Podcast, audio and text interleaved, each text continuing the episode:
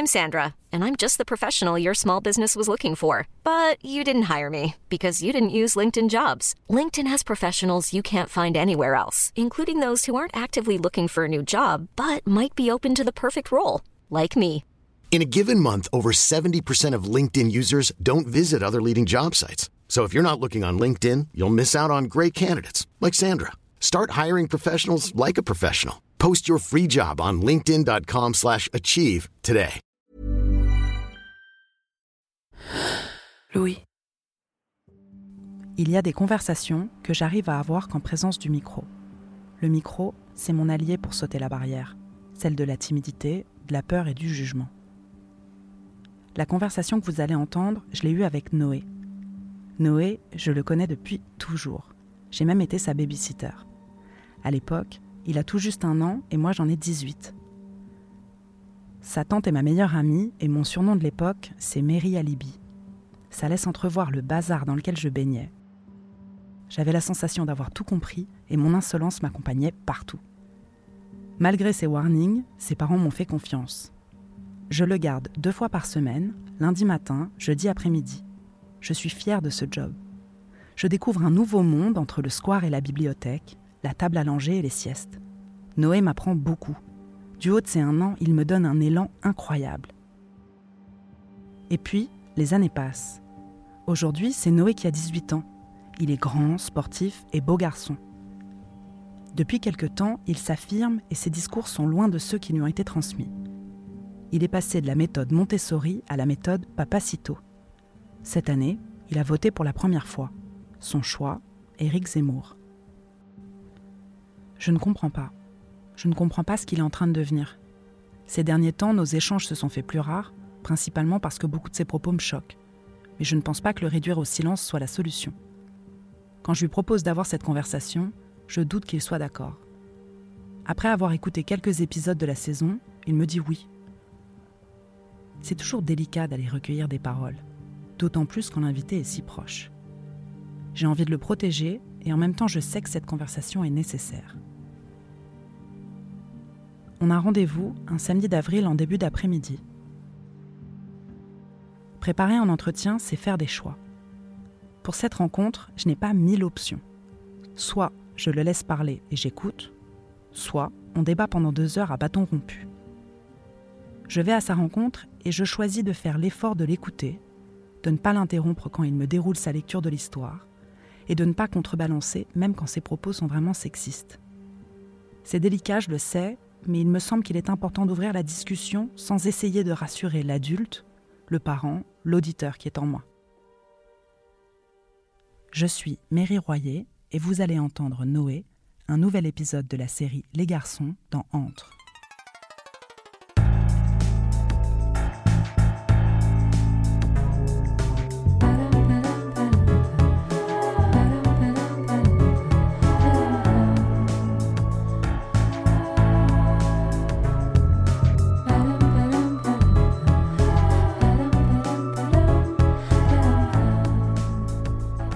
M'appelle Noé. Je suis euh, en terminale STAV, donc c'est un lycée agricole. Je suis à la campagne euh, en internat. Voilà. J'ai 18 ans, bientôt 19. Et l'année prochaine, je vais essayer de faire un BTS, euh, soit vin et spiritueux, soit analyse biotechnologique. voilà, parce que j'aime tous les métiers des sciences du vivant, production agricole, les régions françaises, tout ça, tout ça. Quoi. Même si mon lycée, là, il est dans la, plus profonde de toutes les campagnes de France, dans les Hauts-de-France, bah, je viens de Paris et euh, voilà, je, suis un Parisien. Depuis que je suis né, j'habite dans le même appartement à, Paris. Est-ce que tu peux décrire le lieu où, tu m'as donné rendez-vous? On, est où? Là, on est euh, dans le local en bas de chez moi. Alors de base, c'était pour, euh, c'était pour faire du son avec des potes. Donc on a micro, carte son, tout ça. Mais au final, c'est juste devenu un endroit où on se retrouve, où on se pose notamment l'hiver quand il, quand il fait froid, pour euh, notamment fumer, ne rien faire, euh, écouter de la musique, euh, voilà, tout ça, tout ça. Si tu devais te décrire, quels adjectifs tu utiliserais? Bah, je pourrais, je pense que c'est impossible. Je peux pas me décrire moi-même. C'est pas, c'est pas, c'est pas objectif en fait. Donc, je, ne vais pas pouvoir me, me décrire comme ça je me disais peut-être qu'au bout de cet entretien, j'en saurais un peu plus sur moi, mais là, maintenant, là, je ne saurais me décrire. Et alors, si c'était euh, un proche de toi qui te décrirait, il dirait quoi Si c'était ton, ton pote euh, Alors, il y, a le- y a un truc qui revient pas mal, c'est le je sais tout. Monsieur, je sais tout. Ça, on agace pas mal. Il y a quoi d'autre Il y a des fois, j'ai j'ai l'air d'avoir trop confiance en moi aussi. Mais je sais que ça, c'est pas le cas par contre. Euh, quoi d'autre Euh, Bah, ça, c'est les deux trucs les plus récurrents, on va dire. Après, euh, je, je saurais pas quoi, quoi dire d'autre. Et hum, bon, euh, tu peux pas décrire quel jeune homme tu es, mais est-ce que tu pourrais décrire le petit garçon que t'étais? Là, c'est en- c'est encore une fois, c'est compliqué. hein. Mais je sais que petit garçon, c'est à partir de 4-5 ans, c'est ça? 4-5 ans? Je sais que tu serais déjà beaucoup mieux placé pour, euh, pour me décrire sur ce point-là. Mais sinon, je sais que j'ai pas mal commencé tôt les jeux vidéo. J'aimais vraiment ça. Et même encore euh, aujourd'hui, euh, je passe pas mal d'heures de- dessus. Sinon, quel petit garçon j'étais? Bah, Un peu courir dans tous les sens ou pas? Est-ce qu'il y avait ce côté-là? Sinon, non, c'est dur de se rappeler du petit garçon qu'on était. Est-ce que tu peux me présenter ta famille? Ma famille, alors euh, je vis avec euh, mon père et ma sœur. Euh, ma famille à quel degré Parce que je peux aller loin encore derrière après. Euh, ta, ta cellule familiale. La cellule familiale, donc je vis avec mon père et ma sœur. Donc j'ai perdu ma mère en seconde. Et euh, du coup maintenant je suis avec mon père et ma sœur, voilà. Donc je m'entends plutôt, ouais, je m'entends bien avec ma sœur, sauf le vendredi quand elle rentre de l'internat, elle est imblairable. Donc elle doit se dire parce qu'elle est fatiguée, elle peut, elle, peut se permettre. Ou sinon peut-être qu'elle est encore l'âge où elle se laisse beaucoup guider par ses émotions aussi. Et c'est quoi les, les- les métiers de tes parents? Ma mère, elle était enseignante en CE2.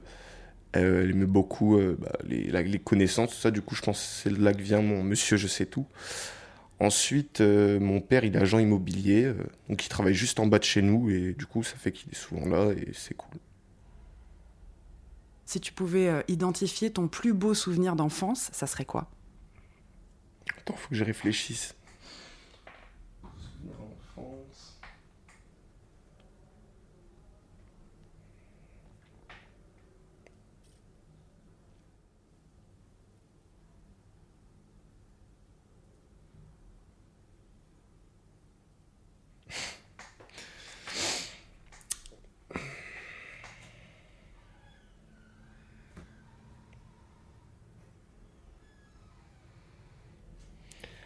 Je sais si j'ai un seul plus beau souvenir, j'ai juste des, petits passages comme ça qui reviennent.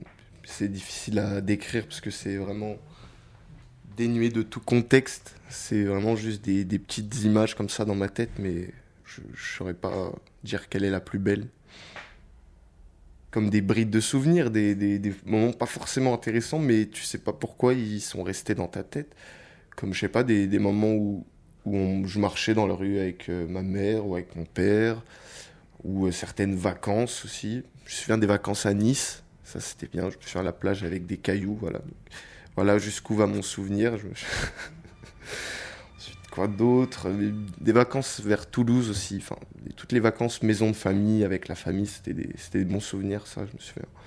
Et sinon, rien de bien précis, bien de, pas de grands souvenirs euh, d'histoire incroyables. Juste euh, des petites brides comme ça.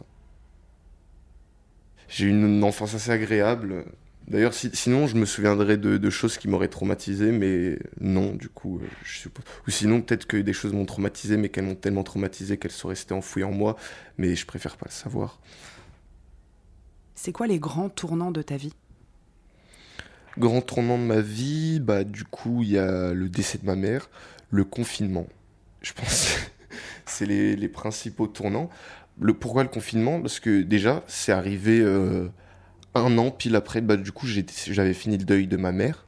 Et, euh, et, et là, on me donne une période comme ça, à rester chez moi, à m'instruire ou à rien faire et à penser. Et du coup, c'est là où j'ai eu pas mal de prise de conscience. euh, au niveau du, de comment fonctionne le monde, tout ça, tout ça. Et ouais, je pense que c'est- des moments tournants. Et c'est là aussi que j'ai décidé de, vouloir partir dans un lycée agricole, euh, quitter la voie générale, quitter Paris, euh, tout ça, tout ça. Non, franchement, le confinement, euh, un an après le, décès de ma mère, du coup, fin du deuil, troisième naissance, comme dirait un, je sais plus quel écrivain dit ça, mais on naît trois fois. Une fois quand on sort du ventre de notre mère, Une deuxième fois quand, quand nos parents ils nous disent ça y est, t'as plus besoin de nous, t'es un grand garçon, démerde-toi. Et une troisième fois quand on perd nos parents. Et justement, toi, t'as pas l'impression que ça s'est passé dans l'autre sens, du coup? Parce que. Ouais, du coup, du coup, ouais, j'ai un peu sauté, euh, on a un peu sauté une étape avec ma sœur, mais on, on l'a pas vécu pareil tous les deux. Comparé à ma sœur qui était plus jeune, qui avait pas la même maturité, j'ai pu parler euh, de, de, ces choses-là plus, plus sincèrement, plus directement avec ma mère, plus ouvertement. Tout à l'heure, tu enfin il y a quelques minutes là, tu disais oui, euh, euh, le confinement a commencé pile un an après euh, la disparition de ma mère et j'avais fait mon deuil. Bah en fait, au début, j'avais pas vraiment visualisé ça, mais quand je regardais de loin, je voyais que pile un an après, déjà je connaissais le, la fameuse année de deuil. Ensuite, pile un an après, bah, je sais pas, j'ai une sorte de d'élévation spirituelle. Je sais pas si c'est et le confinement et la fin du deuil. Mais je pense que c'est quand même relié, ouais. C'est à partir de là où j'ai fait un vrai virage. Où en mode avant, j'étais. Euh, genre, je me posais pas de questions. Genre, je pensais ce que tout le monde pensait. Ah, c'est pas gentil d'être méchant. Euh, c'est bien la tolérance, tout ça. Les puissants, ils sont méchants. Et les opprimés, ils sont gentils. Et puis, euh, j'ai eu un virage idéologique. En même temps d'avoir fait le deuil de ma mère, j'ai fait le deuil des idées que m'a transmis ma mère, hein, en partie. enfin. Je sais pas, parce que je pense, je, saurais pas vraiment, mais peut-être si je discute longtemps avec elle aujourd'hui, bah, elle comprendrait pourquoi je pense ce que je pense. Mais je pense que si j'avais juste dit comme ça certaines choses, elle, elle me elle, validerait pas du tout ce que je dis, quoi. Elle, enfin, elle dirait, parce que bon, dans l'éducation nationale, il y a quand même bon, c'est, c'est très à gauche, quoi, on va dire.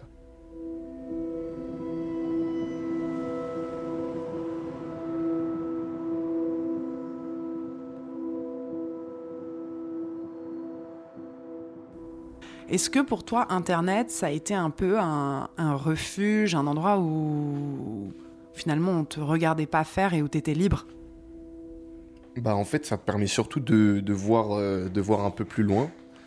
Parce que, par exemple, quand j'étais au collège, bah, euh, le seul moyen d'être cool, c'était, entre guillemets, d'être une racaille, de faire un peu des conneries, de faire rire les gens, aussi de s'habiller aussi comme une racaille, de, mettre les survettes, euh, d'avoir le même humour tout ça, tout ça. Et bah, Internet, ça te permet d'avoir, euh, d'élargir tes horizons et de voir qu'il y a, y, a, y a beaucoup plus que ça. Il y a plus intéressant et voilà quoi. D'où l'intérêt d'Internet, ouais. Élargir ses horizons. Est-ce que t'es un gars des réseaux sociaux? Moi, je suis archi pas un mec des réseaux sociaux. Je poste rien, jamais.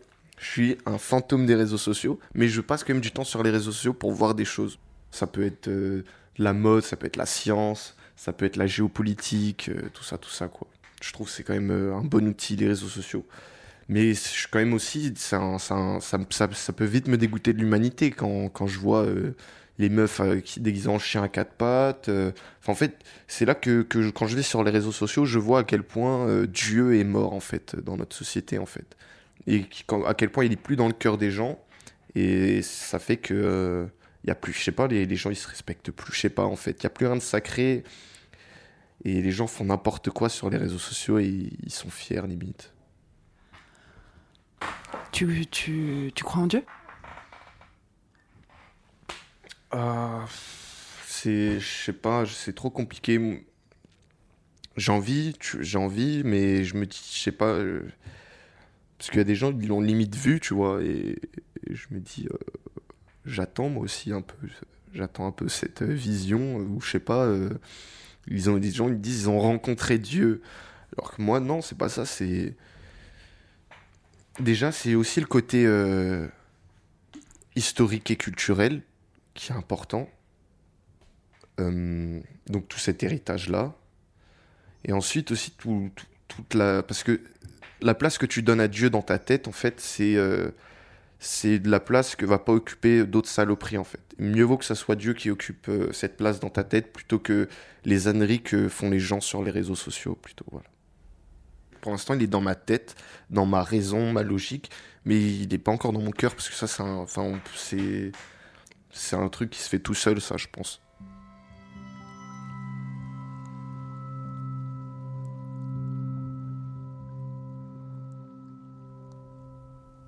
Alors c'est comment à l'internat? Alors à l'internat déjà, Il y a eu une phase au début, bon, euh, on, ça rigolait. Moi, je l'ai traité de cutéreux, de bouseux, de campagnard. Et puis, moi, j'étais le parigot, le citadin, le bobo, euh, tout ce que vous voulez. Ensuite, ça a un peu calmé. Et ensuite, c'est juste de la bonne ambiance. Euh, et vraiment pas comme. Pas la même qu'à Paris, quoi. Les gens sont. se prennent moins sérieux, je pense. Mais il y a quand même, il y a quand même des, des, des, des points négatifs comparé à Paris. C'est pas juste mieux. Mais aussi, euh, je pense qu'à la campagne, il y a eu un problème, c'est que genre euh, ça a été un peu abandonné aussi de, de ce côté-là. Genre euh, ça a été abandonné de la, mondialisation. Enfin il y a plein de trucs comme ça. Quand tu rentres de l'internat qu'est-ce que tu fais le week-end? On fume on écoute de la musique on se balade. Des fois on va des on va en soirée on joue à la Xbox. Euh, des fois, j'appelle un ami aussi euh, avec qui on a des points de vue radicalement différents et du coup, on a tout le temps des conversations intéressantes. Et c'est pas comme euh, quand j'ai une conversation sur un point de vue radicalement différent avec ma mamie ou avec ma tata où ça, on va, c'est un dialogue de sourds. Bah là, vu que c'est un quelqu'un qui est déjà du même sexe et du même âge, bah, je pense que du coup on se comprend beaucoup mieux et c'est, c'est, plus agréable de, de comprendre les idées de l'autre et de faire avancer ses idées aussi tu t'es déjà pris la tête avec des potes je parle pas de Thibaut, mais des autres, ou genre, est-ce qu'il y a des amitiés qui ont pu euh, prendre fin pour euh, justement des divergences euh, d'idées? Alors non, il n'y a pas d'amitié qui a pris fin. Des fois, ça, c'était pas loin. Enfin, des fois, ça me saoule. Tu vois que on me demande pour qui je vote. Après, du coup, je réponds. Après, on me le reproche. Donc bon, c'est compliqué, mais euh, en vrai, je pense que nos conversations, devant, nos autres, devant mes autres amis aussi notamment, ça leur a permis de voir que mes idées, c'est c'est pas euh, comme on leur a vendu euh, ce que c'était. quoi. Et alors justement, pour toi, c'est quoi l'amitié?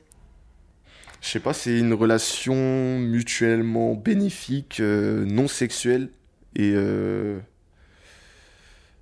je sais pas, hein, franchement, euh, je pas, je peux pas aller plus loin que ça. Hein. c'est vraiment flou pour moi. C'est vraiment flou. Et même, genre, je sais pas à quoi ça tient, quel est, quel est le l'engagement ou quel est le, le contrat signé. Euh, je sais pas, il y a rien de tout ça. Du coup, je sais pas. Pour moi, c'est flou. T'as un meilleur ami, tu vois? Est-ce que t'as trouvé ta personne déjà? Non, hein, je crois pas. Non, parce que franchement, je, je, je recherche. Enfin, je trouve quelque chose de, différent dans chacun de mes amis, un peu, tu vois. Et du coup, genre, je, je, tire pas les mêmes relations, pas les mêmes bénéfices de, chaque échange avec chaque ami. Et t'as des amis filles? Non, plus depuis. depuis quoi? Plus depuis la, seconde, voilà. Plus depuis la seconde. C'est quoi la, la rupture? Pourquoi? Il y a une petite histoire pas ouf. Euh, qu'est-ce qui se passe Donc voilà, au début, on a un, groupe d'amis, plus euh, une partie où c'est des filles, voilà. qui, sont, qui traînent souvent entre elles, mais des fois, on, traîne, on rassemble nos deux groupes et on traîne ensemble. Donc tout va bien, on, se voit souvent, tout ça, on s'entend bien. Il y a des petites amourettes qui se font dans le groupe, tout ça, tout ça. Et puis, qu'est-ce qui se passe du jour au lendemain? Qu'est-ce qui se passe? Bah, elles ne traînent plus avec nous elles ont trouvé des, des, jeunes bandits qui les faisaient un peu plus vibrer, ça donnait un peu plus d'adrénaline de traîner avec. Et puis elles, elles sont mises à traîner tous les jours avec elles et à, limite plus nous calculer, tu vois. Ensuite, qu'est-ce qui se passe? Il y avait quand même nos vacances qui étaient déjà prévues ensemble. Sauf que du coup, entre temps, bon, elles traînent plus trop avec nous. Euh, mes amis à moi, ils peuvent pas venir. Du coup, c'est euh, les, les, petits banditos là avec qui elles traînent euh, qui viennent avec nous en vacances à la place de mes amis. Du coup, je me retrouve avec deux potes meufs, deux gars que je connais pas, et puis moi, quoi. Et qu'est-ce qui se passe pendant ces vacances? Bah déjà, je sais pas, il y a pas trop de feeling avec, ces, avec les potos gars. Euh, parce que déjà, je pense qu'il y avait rivalité. Il y avait rivalité euh, amoureuse, ou je sais pas. Bon, moi, j'avais été pilonné euh, avant même le décollage par un enfoiré. Un, un gars à qui j'ai parlé avant de partir en vacances, je lui parle, tout ça, tout ça. Et ce mec, il allait raconter tout ce que je lui ai dit à la meuf. Donc déjà, c'est-à-dire, j'arrivais, j'étais déjà niqué. Euh. Ensuite, euh, vers la fin des vacances, bah, euh, je prends une clope sur un paquet sur la table. Tu vois, je me dis normal, c'est la fin des vacances, il n'y a plus besoin de demander, tout ça. On a tout partagé les coups, tout ça, tout ça. Et là, je commence à me faire embrouiller, tout ça. genre, je comprends pas, tout ça. Donc, je me prends gros coup de pression, tout ça. Du coup, moi, dès que tout le monde dort, tout ça, je me casse. J'ai pas, j'ai pas kiffé, tout ça. Et surtout les, les meufs, bah, du coup, elles faisaient rien. Enfin bref, c'était c'est terrible. Ça a très mal vécu ça. En plus, quand elles sont revenues à Paris, après, je me suis fait engueuler par toutes les meufs du groupe parce que euh, je suis parti, tout ça, tout ça. Donc je pense que si y, a eu il y a eu un autre phénomène aussi, un problème que j'ai avec les femmes, c'est que elles ont tendance à m'idéaliser ou je sais pas avoir une image de moi qui après dès que je fais un pas de travers, bah du coup euh, bah, elles sont déçues ou je sais pas et puis voilà. Et quand tu dis que tu es parti en pleine nuit, ça veut dire quoi? Alors, je suis pas parti en pleine nuit. Quand tout le monde dormait, dès l'aube, bah, j'ai pris ma valise. J'étais à un petit village, ça s'appelait Montfrin, c'est euh, loin d'Avignon, mais c'est dans le coin d'Avignon. Puis je prends mes valises je me casse comme ça, sans prendre mes billets, parce que je voulais pas euh, vivre le même s'il restait qu'un jour tu vois j'avais pas envie juste d'être soumis à, des fils de pute comme ça euh, devant des les meufs qui étaient mes potes tout ça non franchement du coup je me suis cassé alors d'abord, euh, je commence à marcher, je fais du stop et il y a un Marocain, un, daron marocain qui s'arrête. Il me dépose à une gare, qui me dépose à la gare d'Avignon. Le TGV d'Avignon me dépose jusqu'à Paris. Enfin, il me vire à Lyon parce que j'ai pas de billet. Et puis à Lyon, je remonte dans le TGV d'après, puis j'arrive à Paris. Quand il arrive des événements comme ça, euh, à, qui tu te confies? Bah des fois je raconte à mes potes mais la plupart du temps euh, bah il y a personne à qui parler quoi enfin je sais que vous les meufs, à chaque fois que vous avez des problèmes euh, à raconter, il y a toujours un gars qui sera là pour écouter, ou je sais pas, une amie proche, tout ça. Mais nous, les hommes, la plupart du temps, personne n'en a rien à foutre. Enfin, c'est pas que personne n'en a rien à foutre, c'est que tu vois, on sait qu'on gère nos problèmes. Euh, chacun doit déjà gérer des trucs dans lui, donc c'est pas pour ça qu'on doit aller faire chez les autres avec euh, nos propres problèmes, tu vois.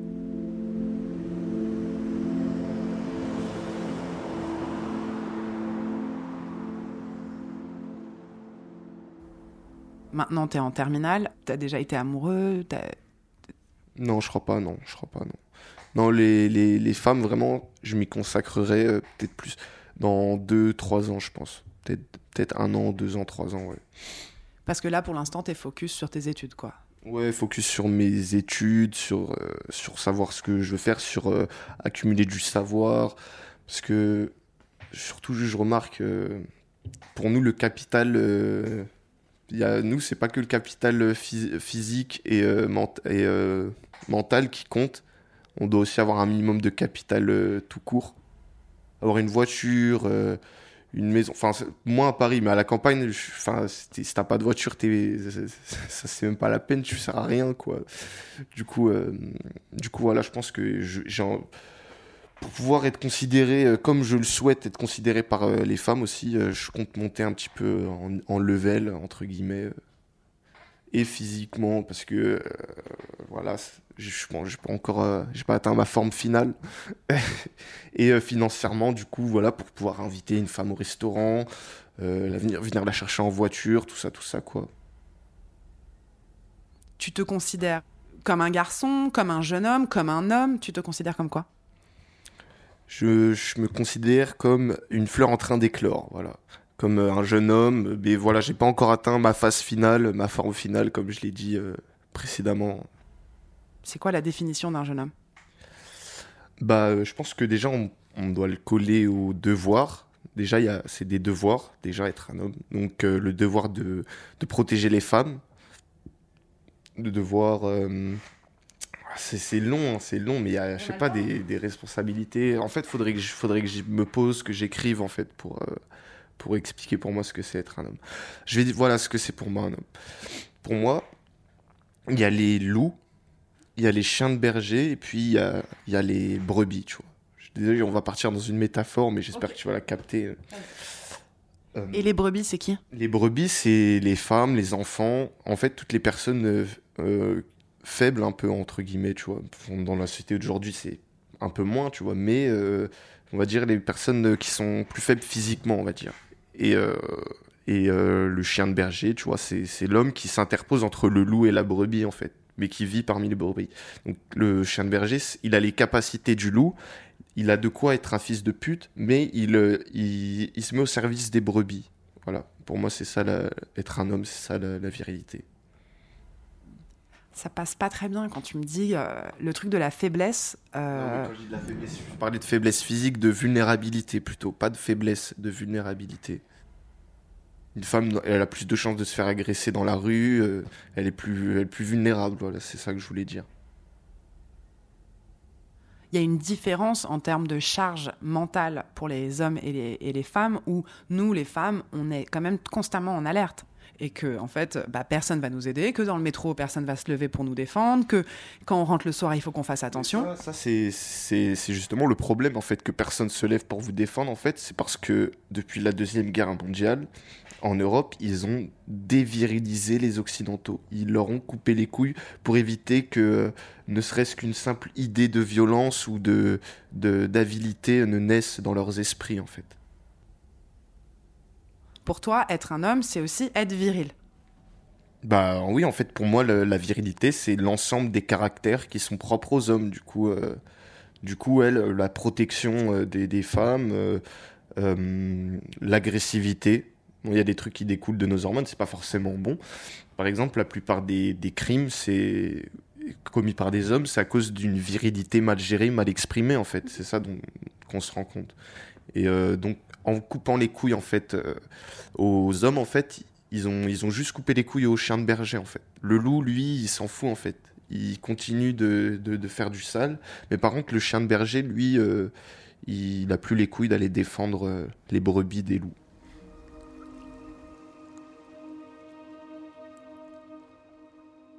Tu sais, tout à l'heure, juste, tu disais que pour vous, les gars, il fallait cocher un peu des cases avant de pouvoir euh, prétendre rentrer sur le, marché de l'amour, entre guillemets.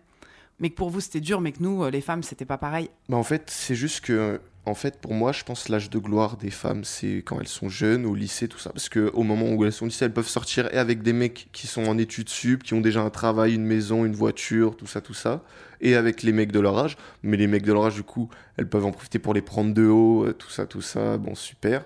C'est pour ça que je, je vais attendre d'être à mon âge de gloire pour pouvoir les prendre de haut. ah bon? Mais c'est quoi l'âge de gloire d'un mec? C'est genre passer la vingtaine? C'est, c'est, Je t'ai dit, c'est quand il a sa voiture, sa situation financière, sociale, maison, tout ça. Et c'est pour ça que l'âge de, gloire, euh, voilà, on n'a pas. Euh, on l'a pas au même moment. Et c'est pour ça qu'on voit plus souvent, je pense, des vieux hommes avec des femmes jeunes et que l'inverse. Quoi ça t'inquiète pas pour ta sœur que des mecs plus âgés qu'elle euh, la target parce que son âge de gloire c'est genre quand elle aura 16 ans et que eux ils en auront 25 En vrai ça va parce que déjà j'ai 4 ans de plus du coup c'est à dire ils ont à peu près mon âge et on va dire je suis un peu au-dessus de la moyenne en termes de bagarre du coup je pense ça va. Ah parce que pour toi forcément ça va mener à de la violence. Bah moi je réagis je sais plus dans quel film j'ai vu ça où il y a Ice Cube qui joue non 50 Cent qui joue et il rencontre le petit ami de sa fille pas un sourire et puis voilà c'est limite enfin faut, le tester enfin voir ce qu'il a dans le ventre et voir s'il mérite ma sœur. Donc ça, ça, nécessite de le pousser dans ses retranchements et euh, voilà donc s'il manque y a manque de respect bah il y y a, violence euh, par la suite quoi il aura pas envie de recommencer à manquer de respect après quoi et donc euh, faut pour protéger ma sœur parce que il peut il peut être ça peut être bénéfique tu vois ça peut être un homme responsable tout ça qui, a déjà vécu tout seul, parce que je pense que c'est une étape importante pour un homme, c'est de, passer euh, du foyer familial à un foyer solo, pas directement aller au foyer avec une femme, parce que bon, sinon notre femme remplace notre mère et non, c'est pas souhaitable. Je ne savais pas que tu avais ces pensées-là de phase, euh, âge de gloire et tout ça, mais donc ma question suivante est aujourd'hui, tu es dans quelle phase de ta vie? Bah là, je suis la phase où c'est un peu long là. J'attends mon âge de gloire là. J'attends le, j'attends déjà le l'évolution physique parce que je fais du sport tout ça régulièrement. Je prends des douches froides. Euh, ensuite, euh, bah, le, le fait d'avoir une situation avec voiture euh, commencer à étudier des trucs qui m'intéressent vraiment bien, tout ça, avoir un travail dans le domaine qui me plaît, domaine de l'avenir aussi, parce que le domaine agricole, euh, biotechnologique, tout ça, c'est des domaines d'avenir, du coup, ça, ça me motive vraiment de, de finir là-bas. Je pense que j'ai trouvé ma voie. Et alors justement, tu t'imagines où dans 10 ans? Alors dans 10 ans, j'ai ma maison, je, fais ma maison, je, fais, je, dépense 100 euh, euros par mois de nourriture parce que euh, j'arrive à me faire ma nourriture. Euh, j'essaye d'être de, plus en plus autonome euh, énergétiquement, tout ça, tout ça. J'essaye d'avoir plein de livres sur la culture et l'histoire française au cas où ça disparaît et que je puisse transmettre à mes enfants au cas où. Hein, et, voilà, déjà, je, je, serais déjà bien content d'avoir ma maison, d'apprendre à faire un maximum de choses moi-même, de transformer mes produits. Je me vois aussi marier dans 10 ans. Je me vois marier aussi, du coup, dans 10 ans. Du coup, ouais, ma femme euh, qui soit travaillera de son côté, soit m'aidera euh, dans la maison, soit on inversera. Enfin, bref, en fonction de la situation, il euh, faudra voir. Et comme travail, pour financer tout ça, au début, je vais peut-être faire conseiller agricole. Donc, bah, il y a des, des, exploitants agricoles qui m'appellent et qui me demandent des questions sur ce qu'ils pourraient faire par rapport à leur sol, par rapport à tout ça, où je pourrais travailler dans un laboratoire agronomique où on analyse des sols, des activités bactériennes, tout ça, tout ça. Et après, une fois que tu auras fait ça, ça c'est quoi ton métier de rêve? Bah, mon métier de rêve, c'est de pas travailler, c'est juste de vivre pour, euh, pour moi, quoi. C'est de, de, travailler pour faire ma nourriture, mon énergie, mon eau, euh, construire moi-même mes trucs. Euh, voilà, c'est ça mon rêve. Rendez-vous dans 10 ans pour voir si j'avais raison. Rendez-vous dans 10 piges, je sais pas quelle région de France tu vas choisir, mais je serai là avec mon micro.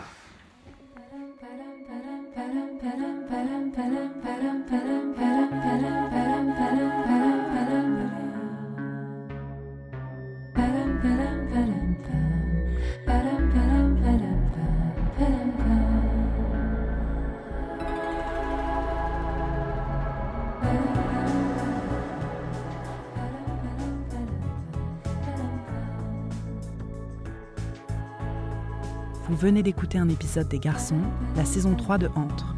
J'ai fait l'interview et le montage de cet épisode, Jean Thévenin en a fait la réalisation, la musique est de Sylvie Waro et de Jean Thévenin, l'illustration est de Lucie Barthes de Jean. Entre est un épisode de Louis Média et cette saison a été produite par Maureen Wilson et Mélissa Bounois.